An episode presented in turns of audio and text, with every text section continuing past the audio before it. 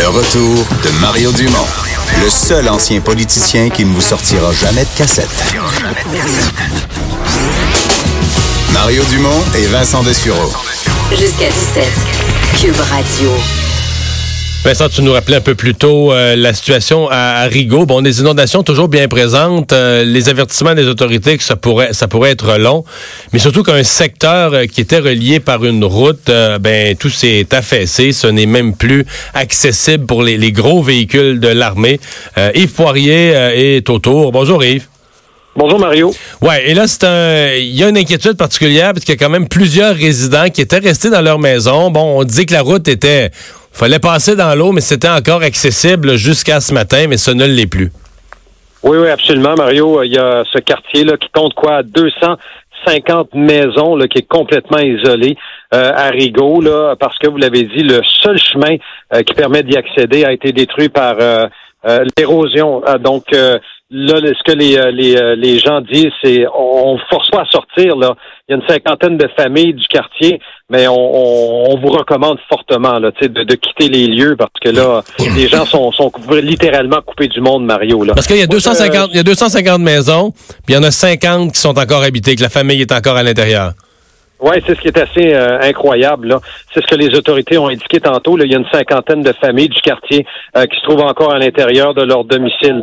Alors, il n'y a aucun ordre d'évacuation qui a été donné pour les citoyens, mais la ville, je le répète, là, incite tout de même des gens euh, à quitter leur maison. Euh, l'électricité est encore présente. L'électricité n'a pas été coupée dans le quartier, mais ça pourrait devenir effectivement très problématique pour les résidents si une urgence qui devait, qui devait survenir, euh, évidemment, parce que là, quand je regarde les dernières dépêches, Mario notamment, d'hydrométéo, qui anticipe que la crue des eaux est loin de déterminer que le que loin d'être terminé, le pire est à venir. Euh, c'est particulièrement inquiétant, euh, surtout pour les gens de Rigaud, effectivement.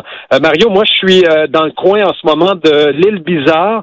pour situer les gens, on est dans l'extrémité ouest de l'île de Montréal. on est aussi dans le coin de Pierrefonds-Roxborough, où on a passé une bonne partie de la journée. Ce que j'ai pu constater sur le terrain, c'est aussi des cas très désolants là, d'inondations, de résidences, des gens qui ont été forcé d'évacuer les lieux.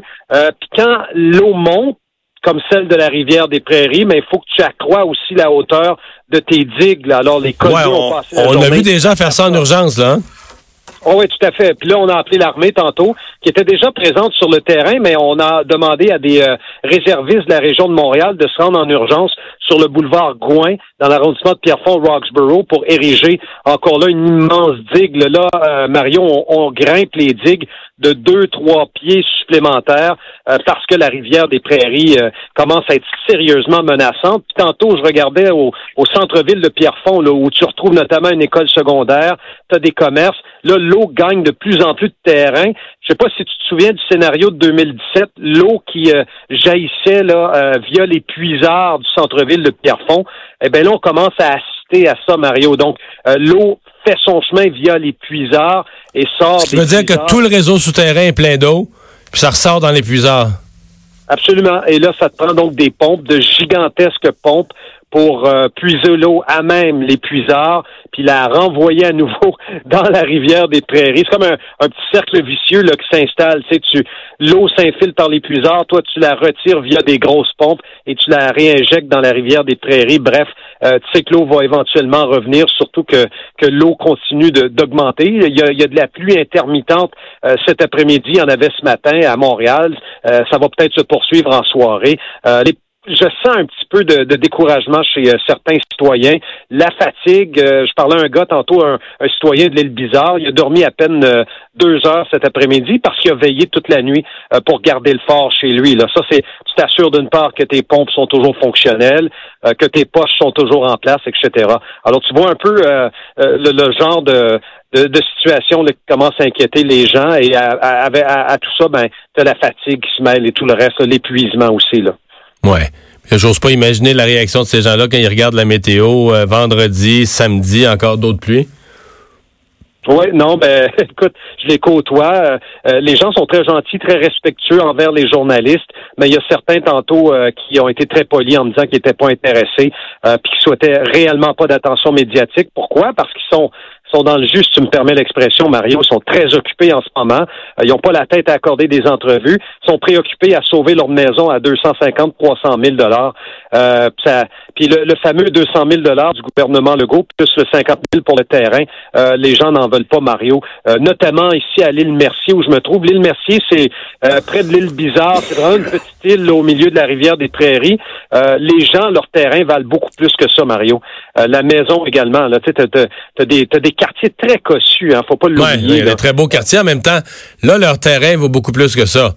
Mais s'il était inondé, là, euh, là, ça fait deux, ça fait deux ans sur trois. Si t'avais un autre euh, deux, trois fois dans les quatre, cinq prochaines années, euh, je vais te dire, leur terrain vaut plus rien parce qu'il n'y a plus personne qui le veut, là. Ben, c'est l'autre problème étonnamment, il y a encore des gens, Mario, qui font des offres d'achat. À l'île Mercier, hier, euh, je parlais avec un citoyen, une pancarte à vendre sur un terrain.